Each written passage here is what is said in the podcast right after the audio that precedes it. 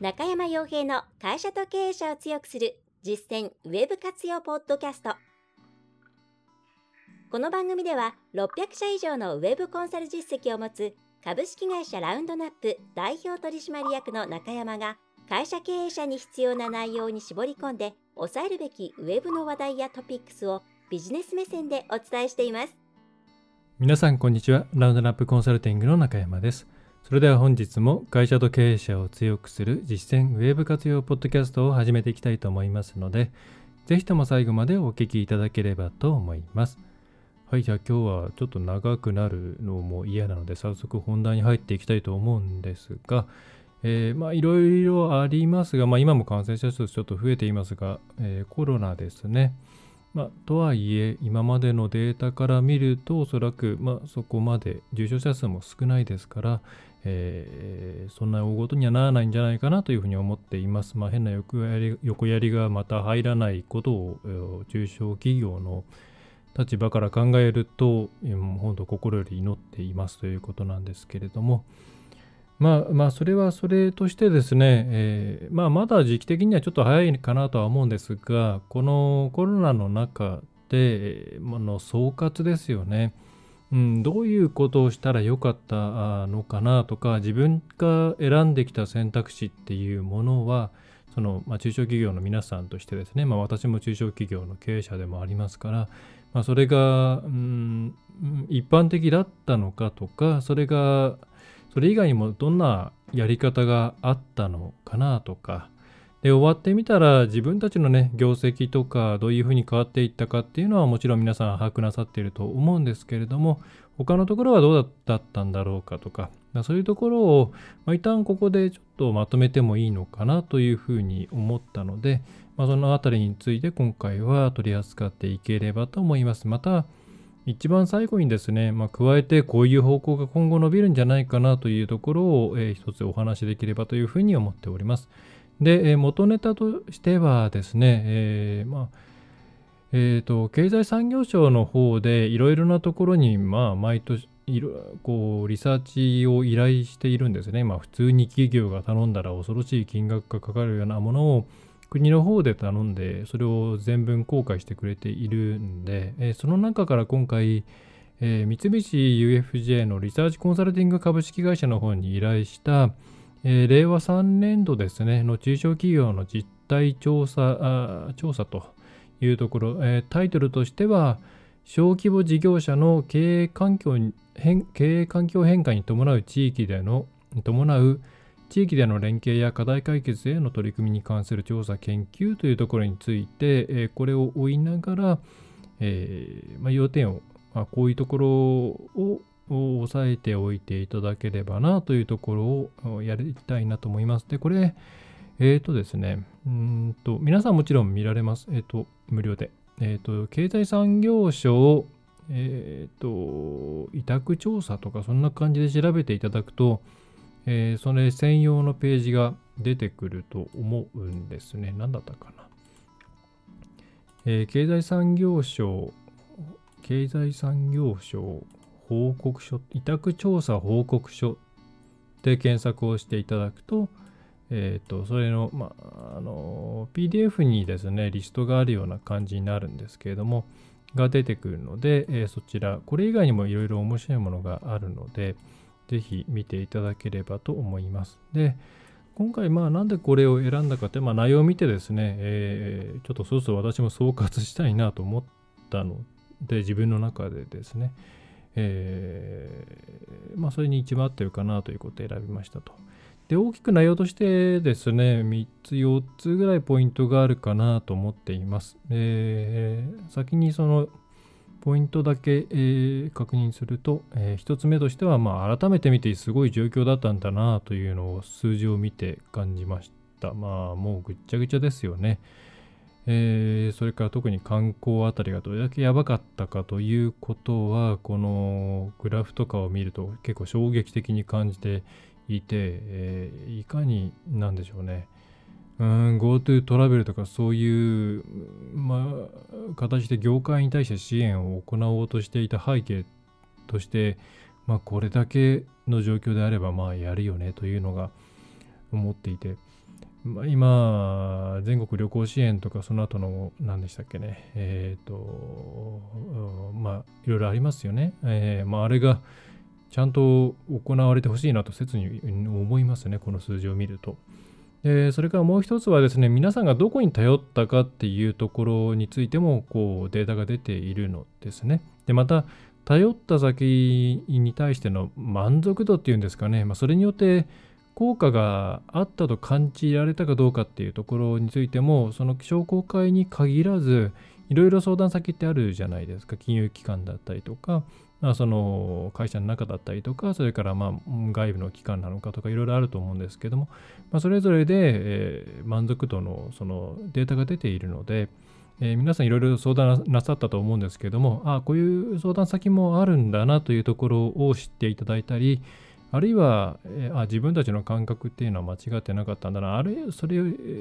ないし、自分たちとしては満足度低かったけれども、あれ、一般的に言うと満足度高いなと。だとすると何か違うアプローチをすればよかったのかなとか、そういう考えるきっかけにしていただけると嬉しいなと思います。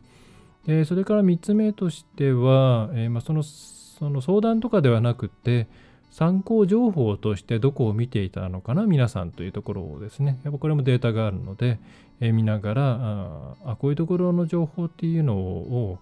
えー、見ていったりしていくとよかったのかなとか、あるいはこの辺の情報ってちょっと、えー、捉え方を誤るとむ、うん、捉え方が難しいなとか、そういうことも見えてくるかなと。で、最終的、最後、まあ、これは、このタイトルの中に地域連携っていう、地域での連携っていうふうに書いてあるんですけど、まあ、とはいえ、実はレポートの中で地域連携の話ってあんまりないんですけどね。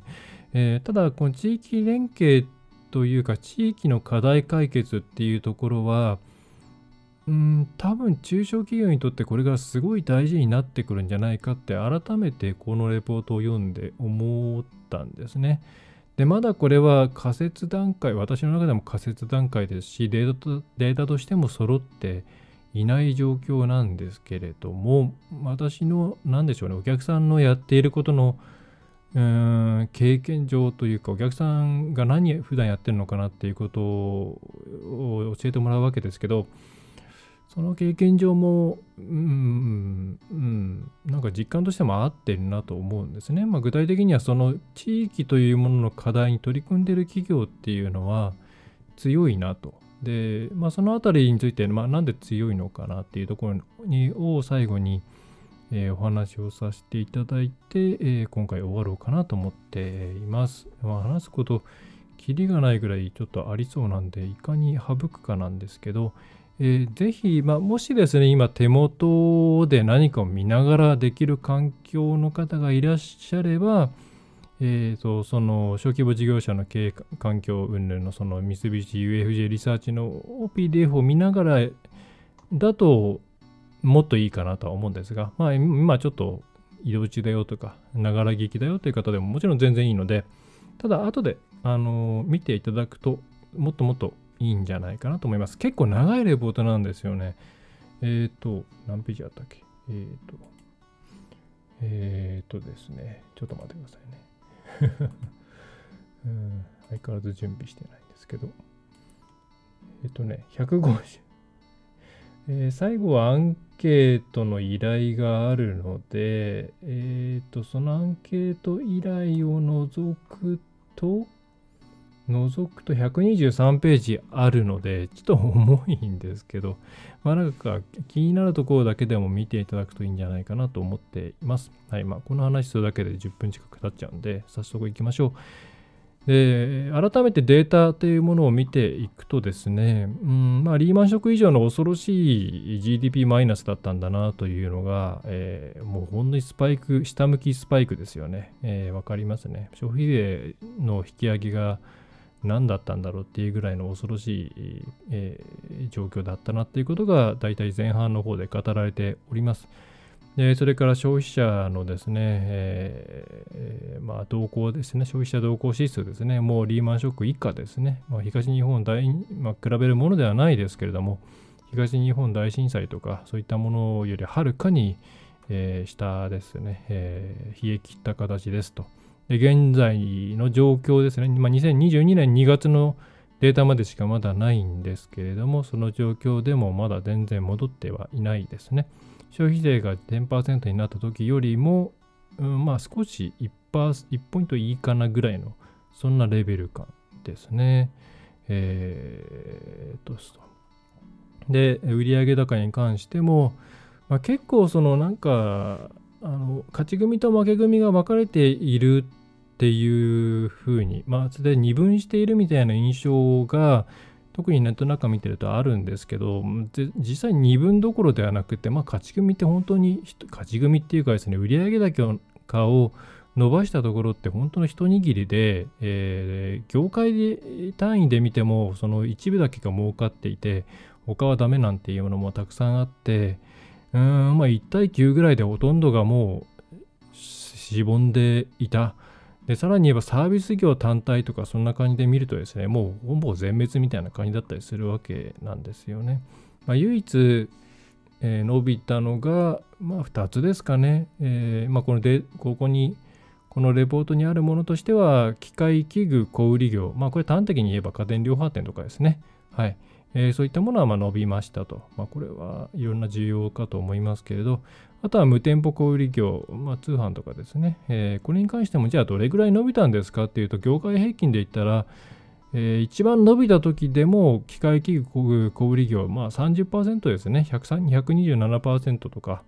そんぐらいなんで、えー、せいぜい2、3割ぐらいしか上がっていない。で無店舗小売業、通販についても14%ぐらいしか上がってない、114.2%がマックスなんで、なので、すごい爆増したわけじゃないんですよね。まあ、おそらく爆増して見えるのって一部の企業だけで、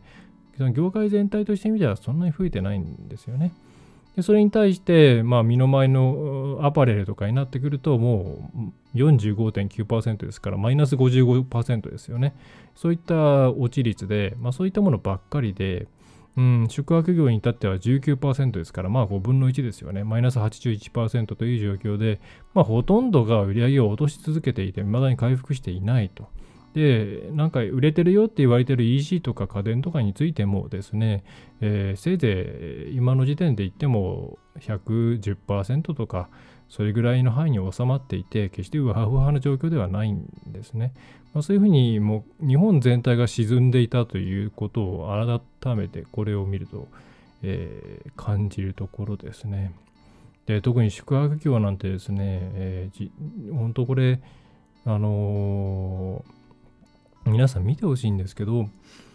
2000えーと、日本人の観光、まあ、国内観光客、宿泊者数の推移と、えー、外国から来た方のですね、宿泊者数の推移ですね。でご存知の通り2020年の4月に緊急事態宣言ありまして、まあ、事実上外国人のですね観光目的での入国っていうのはできなくなってしまいましたと。でそれがどれくらいインパクトがあったのかってあまり実際の値として把握してないんじゃないかなと思うんですけどもグラフ見ていただくとですねうん、まあ、見ていただきたいんですけど、まあ、大体国内とうんと日本人とって、そうですね割合で言うとえー、まあ5倍ぐらい日本人の方が多いんですね。だから5分の1ぐらいが外国人なんですけど、まだ全体のだから5、6、5、6だから、まあ外国人が12%ぐらいを占めると単純計算で、えー、言えますと。まあその外国人がですね、約10万人ぐらい、えー、来て、もっとか10万、10万人ぐらいか。が2020年4月からですね、もうほぼゼロになるんですね。うんまあ、微妙にいるんですけど、えーまあ、これはおそらくまあお仕事とかのビザですよね、きっとね。えー、だからそんなにお金を落とすそうではないと。そこがゼロになっていくっていうのが、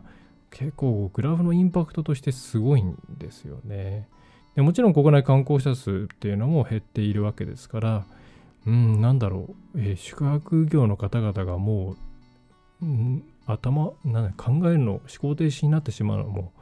仕方ないかなっていうぐらいの減り具合なんですよね。だこれはうーんちゃんとこういうデータを我々は見なきゃいけないなっていうふうに思います。安易になんだろうなその言葉とか文字とかだけで判断してしまうと実際どれだけ特定の業界あるいはさまざまな業界がダメージを受けてダメというかまあ変化にさらされていたのかっていうのって分かんないと思うんですね。でそれは、まあ、もちろん使うお客様の方にも分かってもらいたいんですけどやっぱり先に同じ日本国内で事業を営む者としてはこういった状況っていうものを自分たちの業界だけじゃなくて全他の業界についても正しく理解してあげてお互い助け合うっていうこととか正しい情報を発信するとか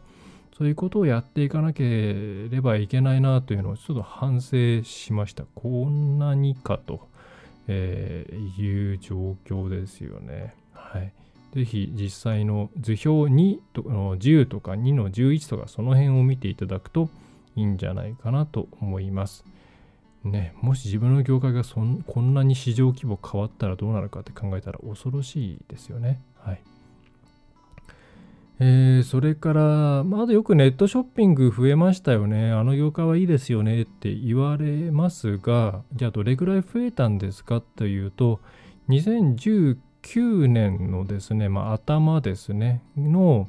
まあ、2人以上の世帯のネットショッピング利用世帯の割合で大体42%ぐらいですと。まあ、1人世帯が入ってないんで、えー、全体ではないんですけれども、まあ、単身世帯世帯が入ってないんで、えー、それがじゃあ2021年の末ですね、12月になった時にどれくらい増えているかっていうと、42%から大体50、60、55ぐらいか。42から55ぐらいに増えているということで、あ、思ったほどは増えてない。なんか EC みんなもう、みんなネットショッピング使ってるんじゃないのっていう印象をもしかしたらお持ちだったかもしれないんですけど、まだ50、55ですね。はい。半分ぐらいです。はい。だからそ、そこまでですね、EC が EC がっていうふうな EC のせいにしてもですね、まあ、もちろん業界ごとに濃淡はあるとは思うんですけれども、まあ仕方ないよねっていうふうに思います。はいまあ、そんな感じで、えー、そんなデータがいろいろこれに限らず入っているので、えー、ぜひご覧いただきたいなっていうのが1個目ですね。はい。で、2つ目としては、えー、まあ、じゃあどこに皆さん頼ったんですかと。これが結構興味深いなと思っていて、えっ、ー、とですね、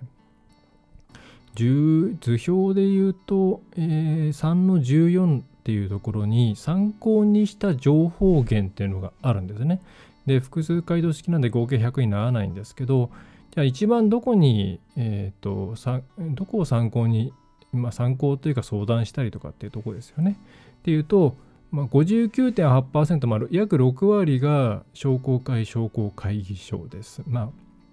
ちなみにこの商工会と商工会議所はあの規模感の差かな？かなんかなので、えー、あんまり分けて考える必要はないです。まあ実質商工会がですね、6割で。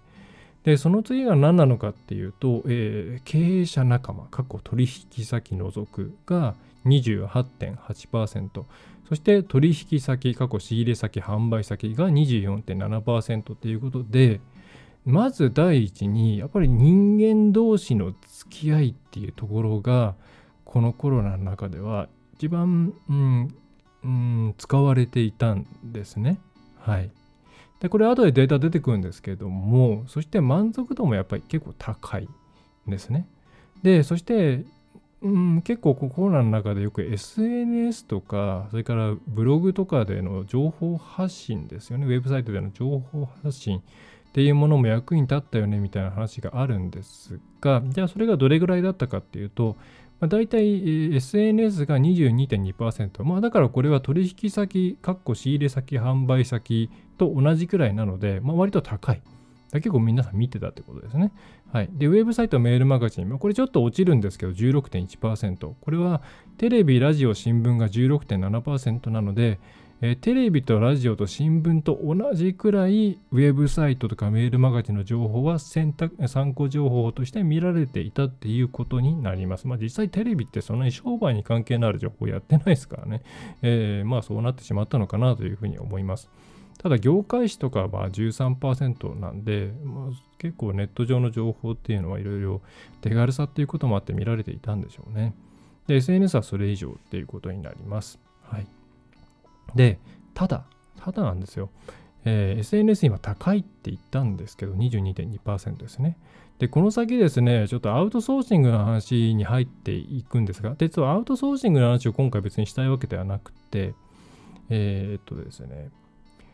えー、じゃあアウトソーシング先を見つけた時にどこを参考にしたかっていうデータもあるんですね。えー、図表で言うと3の88なんですけれどもこれ見るとですね SNS4.7% しかないんですね。4.7%って高いのかな？低いのかなっていうと低いです。えーまあ、テレビ、ラジオよりは高いんですけど、まあ、テレビ、ラジオってアウトソーシング先の情報なんて分かんないので、えー、テレビ、ラジオなんて健康情報しか流してなくて、えっと、企業がの支援の情報なんて、まあ多分流すと反発を食らうんでしょうね。こんな時期にそんな情報をやるもんじゃないって。まあ、だからやってなかったんですけど、SNS、まあとはいえですね、4.7%しかなかったんですね。じゃあ何が高かったかっていうと、こういうアウトソーシング先とかそういうビジネスに直結する内容については、えー、一番高いのは、えー、経営者仲間、過去取引先除く。で、次いで取引先。はい。で、次いで、えー、っと、商工会ですね。まあ、このあたり、この3トップ、はい。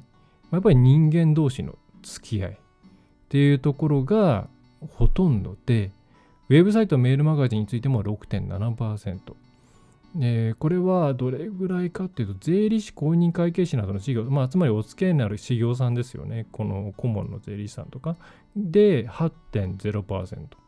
これよりもはるかに低い。でこれから言えることは何かというと SNS とかウェブサイトとかメールマガジンでの情報発信っていうものはカジュアルな形では皆さん利用はしていたし活用はしていたんですけれどももっとクリティカルな内容に関しては SNS とかね、ウェブサイト、メールマガジンの情報っていうのはかなり、えー、優先、優先順位というかな、重要度、信頼度としては下の方に置かれているってことなんです。はい。だからこれ結構このコロナの中で SNS での情報発信大事だねとか、えー、言われていたんですけど多分それってすごいカジュアルな話と商売に結びつかないレベルの話で、はい、で、えー、実際に事業でどうするのとかそういう意思決定についてに関わってくるとそこの辺の情報っていうのはあんまり参考にされていないと。まあ、つまり身近な人たちが何をやってるのかなとかこれいいよとか、えー、そういう情報まあもちろんその中にはですね SNS から得た情報とかウェブサイトから得た情報とかがあるのかもしれないんですけどただ直接的なところにはなってない。この辺りはうーんとなんだろうな。えー、っと事実として受け止めなきゃいけないし企業として B2B とかでそのコロナとかで困っているようなお客さん助けたいからたくさん情報発信していこう SNS でいろんなお役立ち情報を出していこうブログとか企業の運動メディアでいろんなお役立ち情報を出していこうっていう方々はこの状況をちゃんと抑えておいた方がいいと思います。だ方針を変えた方がいいんじゃないかなと思います。もちろん意味がないわけじゃないんですけどあのような状況になってくるとうんクリティカルな部分についてえー、そのどこの馬の骨とも知らないような情報を元にですね、発注とかかけたりとかしないってことですね。はい。これは、うん、実際まあそうだろうなと思うところもありますよ、正直。はい。流れている情報ってやっぱり、うーん、なんかこう、まあもともとその特定の営利目的じゃないような情報もたくさんあるっていうのもありますけどもね。えー、で、で、でですね、さらに図表3の89なんかも興味深くてですね、えー、アウトソーシングに取り組んだ経緯とその効果っていうところで、まあ、アウトソーシングさておきですね、まあ、そういう業務プロセスに関わるような、業務にか、に深く関わるような部分について、どこに相談したら実際に売り上げを伸ばすことができた、まあ、結果論ですけどね、それは。えー、どこでそれからどこに相談したら新たな取引先や人脈が増えたあるいはコストを削減することができた、まあ、こういうプラスの効果があったのはどこに相談した時だったっていうことと、えー、相談したけれども特に変化はなかったっていうことですね。はいえー、で注目すべきはやっぱりこの特に変化はなかったとかこれが高かったところですよね。はい、つまりいろいろ相談してみたんだけれども、うん、あるいはそこからの情報をもとにやってみたんだけれどもあんまり意味なかったねって思われてるのってどこですかと。はい、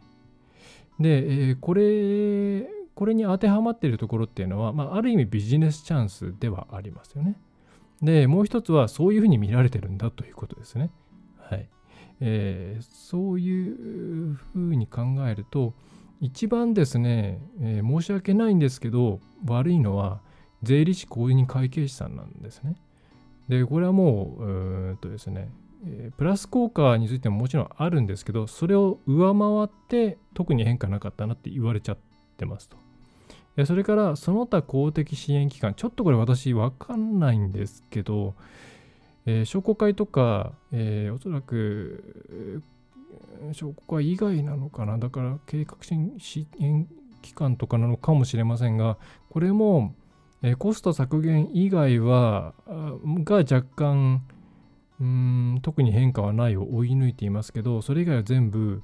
特に変化はないよりも下なんですよね。だから満足度低いんですよね。結果にもつながってないんですよね。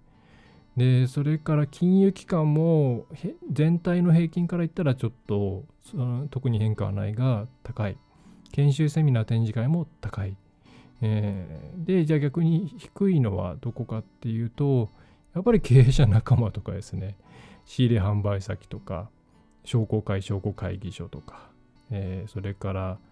えー、まあ、ちょっと N が少ないんですけど、まあ、割とウェブサイトメルマガとかっていうのは、えー、特に変化はないは低い。まあ、これはカジュアル情報をすぐにやれる情報が多かったからかなとは思っていますけれども、うん、そんな状況で、まあ、改めて、えー、ここまでちょっとデータない状態で聞いている方は何のこっちゃになっているかもしれないんですけど、うん、ミッションクリティカルな情報に関しては、えー、やっぱり中小企業あのすでに信頼があるところの情報以外を参考にしないですと。でそれは支援するまあ例えば私もそうですけども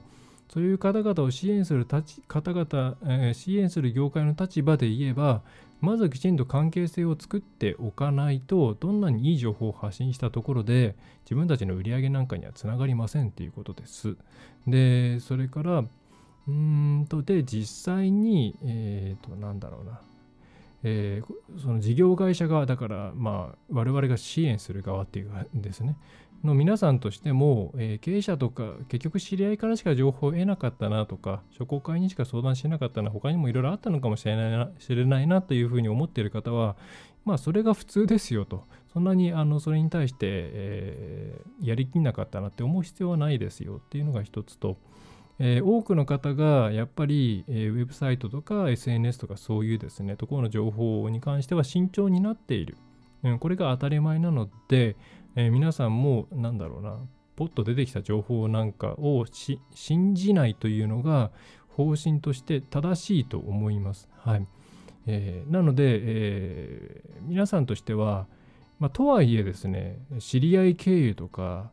えーと、商工会経由商工会とかへの相談先まあ限られてきますよね。はい。でやっぱり広いいろんなところに相談できる先があった方がいいのは事実なんで次こういうことがまた起きることに備えるという意味で今のうちからネットとかですね、まあ、SNS でも普通のウェブサイトでもメルマガでも何でもいいんですけれどもここの人たちここのこの人とかこの会社はあの信頼できるねっていうものを探すっていうこと。検証するっていうことを、えー、やっておくことをお勧めします。でそうすることによってより幅広い情報を手に入れることができもちろんやっぱり信頼できる形での情報源が多い方が、えー、行動の幅が出て、えー、いい結果につながることは当然多いわけなんで、えー、そういうところをあらかじめ探しておく。はいおそらく今回コロナのコロナの中で COVID-19 の中で、えー、どこの情報を信じたらいいのっていうふうに皆さん思っていたと思うんですよ。これ別にうちを信じろって言いたいわけじゃなくてですね、えー、とにかく皆さんは普段からここの情報は信じられるよねっていうところを、えー、探して、えー、ストックしておくことをお勧めしたいなと思います。まあ、もちろんその中にうちも入ってればすごく嬉しいわけなんですけれども、それを、あのー、なんだろう、それを言っちゃうと、なんかこのポッドキャスターもすごい信頼感がなくなってしまうと思うんで、それは言いません。はい。ぜひそういう観点で見ていただければと思います。ちょっとまとめ、ここまでをまとめると、えーとですね、まず、えー、まあ、ぜひレポート見ていただきたいなというところが一つで、改めてどういう状況だったかっていうのを自分たちの業界に限らず、えー、きちんと把握していただき、えー、まあ、後々出てくるんですけど、事業間連携とかできた方が、やっぱり黒字化している例って、あの割合って多いので、高いので、えー、事業間連携みたいなものもチャレンジしていただいたらいいんじゃないかなというふうに思うのが一つですね。まあ、そういううん、うん、ところが一つと。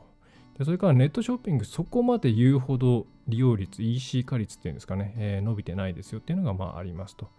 で、あとはまあいろいろあるんですけど、えー、参考にする情報として人を頼っているというのが、えー、今の事実ですと。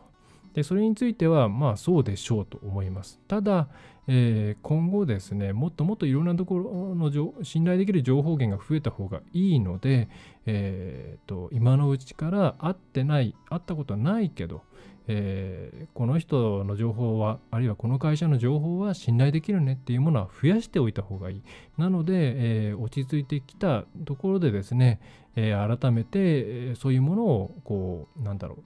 う、うん、常のタスクとして、えーえー、そういうのを集めるっていうことをやった方がいいんじゃないかなと思います。そのリスクヘッジとしてですね。はい。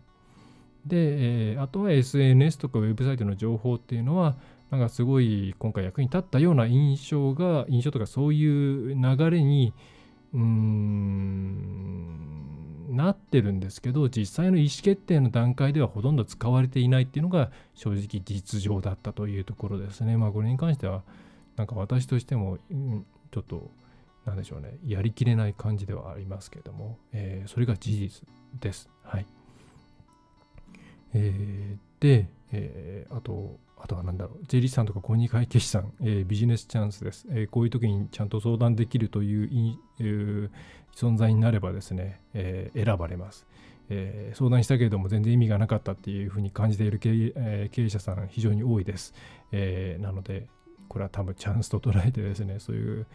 うんお金のところ預かっている会社、えところがにアドバイスを求めるのは当然なんで、えそういうところが増えていくといいんじゃないでしょうか。相談しないと何も教えてくれないっていうね、うん、特にネットを通じてしか、通じてしか相手してくれないような事務所さんだとそうなりがちで、まあ、私もそういうのは非常に良くないと思っているんで、うん、そういうとこを選んでもらった方がいいんじゃないかなと思います。はい。で、で、最後に、最後にですけど、長いんですいません。えっ、ー、と、地域連携なんですけど、うんとですね、まあ、これ、えーと、図表ので言うと3の91ぐらいからなんですけれども、うん、地域課題解決に取り組んでますかっていう内容があるんですね。はい。で、えー、じゃあ取り組んでいるかっていうと、まあ、取り組めていない企業の方、まあ、企業の方が多いわけじゃないか。えっ、ー、と、うん、取り組めてない企業さんもまだまだいっぱいいます。えー、まあ、取り組むつもりがないよっていう企業さんも大体まあ16%ぐらいかな、いますし、あ複数回答だから、でもまあ、そうか。えっ、ー、と、それから医師はやりたいけれども、やれてないという企業さんも22.7%いるので、まあ、全体の4割ぐらいですかね、はまだちょっと難しい。で、残りの6割の企業さんっていうのは、何かしらの形でまあやってますよと。例えば、えー、一番多いのはまちづくりとかまちづくり関連ですね。商業機能の低下、交通サービスの拡充、地域のお祭り伝統行事、イベントの開催、えー、空き家工作放棄地対策など、まあ、多分イベントとかに、えー、やってますよとか、伝統行事になんか支援してますよとか、そんな感じが多いんじゃないかなと思います。えー、それから2つ目としては産業振興ということで、地場産業の振興、地域資源の活用、労働者不足、後継者不足への対応、雇用創出とかですね、この辺はなんか地元インターンとか、それから、えっ、ー、と、地域のなんだろうな、まあ、何か地域のその特産物とか、そういったものを使った商品の開発とかになってくるのかなと思います。まあ、この辺りもね、えー、企業さんによっては非常にやりやすいのかなと思うんですけど、で、こういうのをやりましょうっていう時に、でもそれって売り上げにつながるのって考えるのが当然じゃないですか。はい。で、現状として、えー、皆さん取り組み位置づけとしては、地域貢献の一環として取り組んでますよっていうのが、まあ6割に6割ぐらいで、まあ、残りはですね、事業化を意識してやっている感じなんですね。で、でただ、えっ、ー、とですね、まあこれはまだ分かんないです。正直分かんないんですけど、3から図表3の95を見るとですね、えー、地域貢献というものがすでに自社の中心事業になっているところっていうのの黒字率っていうのは、えっ、ー、とですね、えー、まあ、地域貢献の一環としてやってますよっていう会社さんの黒字率より、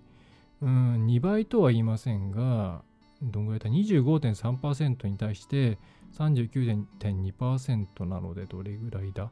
えー、っと、2倍ではないですが、えー、85が差だから、8、5、48、26、20、えー、7割ぐらい多いですかね。えーまあ、もちろんこれは相因果関係ではなくて、相関関係でそういう余裕があるところだからっていうのもあると思います。ただ、うん、これはもう印象論というか、まあ、私の経験論で考えるんですけどやっぱりですね地元っていうもののうん市場としての価値をきちんとキープしようということで地元と一緒に、えー、大きくなっていこうあるいは大きくとは言わないまでも自分たちが商売していく商売させていただくための地盤であるローカル地域証券というものを盛り立てていこうっていう会社の方が伸びていっていると思うんですね。でそれを意識している経営者の方とそんなの当たり前でしょっていう形で意識していない経営者の方がいるんですけれどもえー、私はこれはそういう方向でエッジの企業っていうのはやった方がいいと思う。エッジの企業っていうのはローカル企業ですね。で、これ何回か前とかにもローカル中小企業強いですよっていう、ポッドキャストを流したんですけど、それともつながるんですけど、あの、やっぱりですね、あまりにもネット上のグローバル的な情報って飽和していて、地元のお客さんって地元の企業を探す傾向どんどん強まっているし先ほどもありましたけどその人と人とのコミュニケーションの中で信頼できる情報を探すっていうその情報網みたいなものもやっぱり人づてなんですよね。と考えると、えー、ローカル地域証券で商売をしてる方っていうのはいかにその中で自分たちのプレゼンスを上げて地元の人たちに支持されてまた地元の問題解決をしてさまざまな、えー、今やってる事業だけじゃなくって多角化していったりとか新規事業とか新商品開発をしていったりとかアンゾフのマドリックスですねをしていって、え、安定した経営基盤を作っていくっていう方向が正しいんじゃないかと思うし地元の企業にとっても嬉しいんじゃないかと思うんですよ。うん、でえー、ネット上で言うと例えば EC とかとその立地関係ないみたいな話出てきますけれども地元だとやっぱりどこに出店してるかっていう強みってなかなか破られないし参入障壁も高いんですよね。うん、でまあ私がそういう企業さんをたくさん支援したいし支援してるかっていうのもあるんですけど皆さんそうやってあのー、なんだろう、S、特に SEO なんかでもなんか広い証券を狙おうとするじゃないですか。で、キーワードとかも広い範囲を狙おうとするじゃないですか。その方がなんかパイが大きいからお客さん来るような気がする。でも実際来ないんですよ。そうじゃなくて、やっぱり来るのは地元で。だったら、作るコンテンツにしても、うーんかつ内容にしてももっともっと地元にフォーカスして地元でのサチュレーションというかなんだ、えーと、知名度のシェアみたいなものを最大化する方向でコンテンツ検索数少ないかもしれないけど地元って考えたら多いだろうっていうものを作っていく、うん、っていったような思いっきりローカルに振ったようなウェブ戦略を立てる方がいいんじゃないかなっていうふうに改めてこのデータを見て感じました。うん、今回それを一番伝えたかったなというふうに思うんですけど、えーまあ、この先ですねさっきのうんうん地域も課題解決に関して取り組んでいる企業の方が黒字幅が多いというデータがどう転んでいくのか分かんないです正直分かんないですけど、まあ、私の直感としては多分そうやって地元にと一緒にそあの大きくなっていこうという企業さんの方が伸びると思う。うん、だからウェブっていうとなんかいろんなとこからお客さん連れてきてとか、えー、っていうような考え方を自然にしがちなんですけどそんなこと考えなくていいんで、えー、ウェブ使っているけども自分たちはローカル以外のことには興味がないぐらいの考え方で、えー、やっていって問題ないんじゃないかと思います。実際うちのお客さんなんかを見ていてもそうだろうなって思います。グローバルコンテンツ出したところでですねグローバルコンテンツというかその万人に、えー、通用するようなコンテンツそのローラー作戦的にサジェストワードとかで SEO すると大体作りがちなんですけど、まあ、大体情報だけ持って帰ってですねお客さんになんないみたいな感じになっちゃうしどこも同じことやってるからもうそもそも露出できないんですよね。うん、でそういうところにライターさんとか使ってお金かけてもなんかあんまり意味ないので、えー、地元のでの話題とか地元で困っていることとか、えー、それからお客さんから聞いた生々しいなんかここの辺のこの川はこういう感じだからいつもこういうとこ気を使うんだよねみたいなそういう、まあ、今のは建築系の話になりますけど、えー、そういう話を乗っけて地元に通じるような形で SNS 使ったりインスタあインスタじゃない SNS 使ったりとかしていくようなイメージでやっていけばいいんじゃないのかなって思います。はい。だから思いっきりローカル化して、ローカルの中で最大化するっていう形で、えー、ウェブ戦略を考える。それでいいんじゃないかな。なんていうふうに。あ全然月間検索数じゃない、月間アクセス数1000とかでも全然売れますからね。はい。全然売れるというか、全然も成果出ますからね。なんか PV 市場主義とか考えなくていいと思うし、急に全国からのアクセス集まってスパイクしちゃう方がむしろデータ解析にとっては邪魔ですね。はい。こんなことをですね、感じました。はい。ちょっと最後、割とごちゃごちゃっとした内容になって恐縮なんですけど、えー、私はローカル企業の時代だとやっぱり思うので、えーえー、そうすると地域連携とか地域問題解決とかに取り組んで、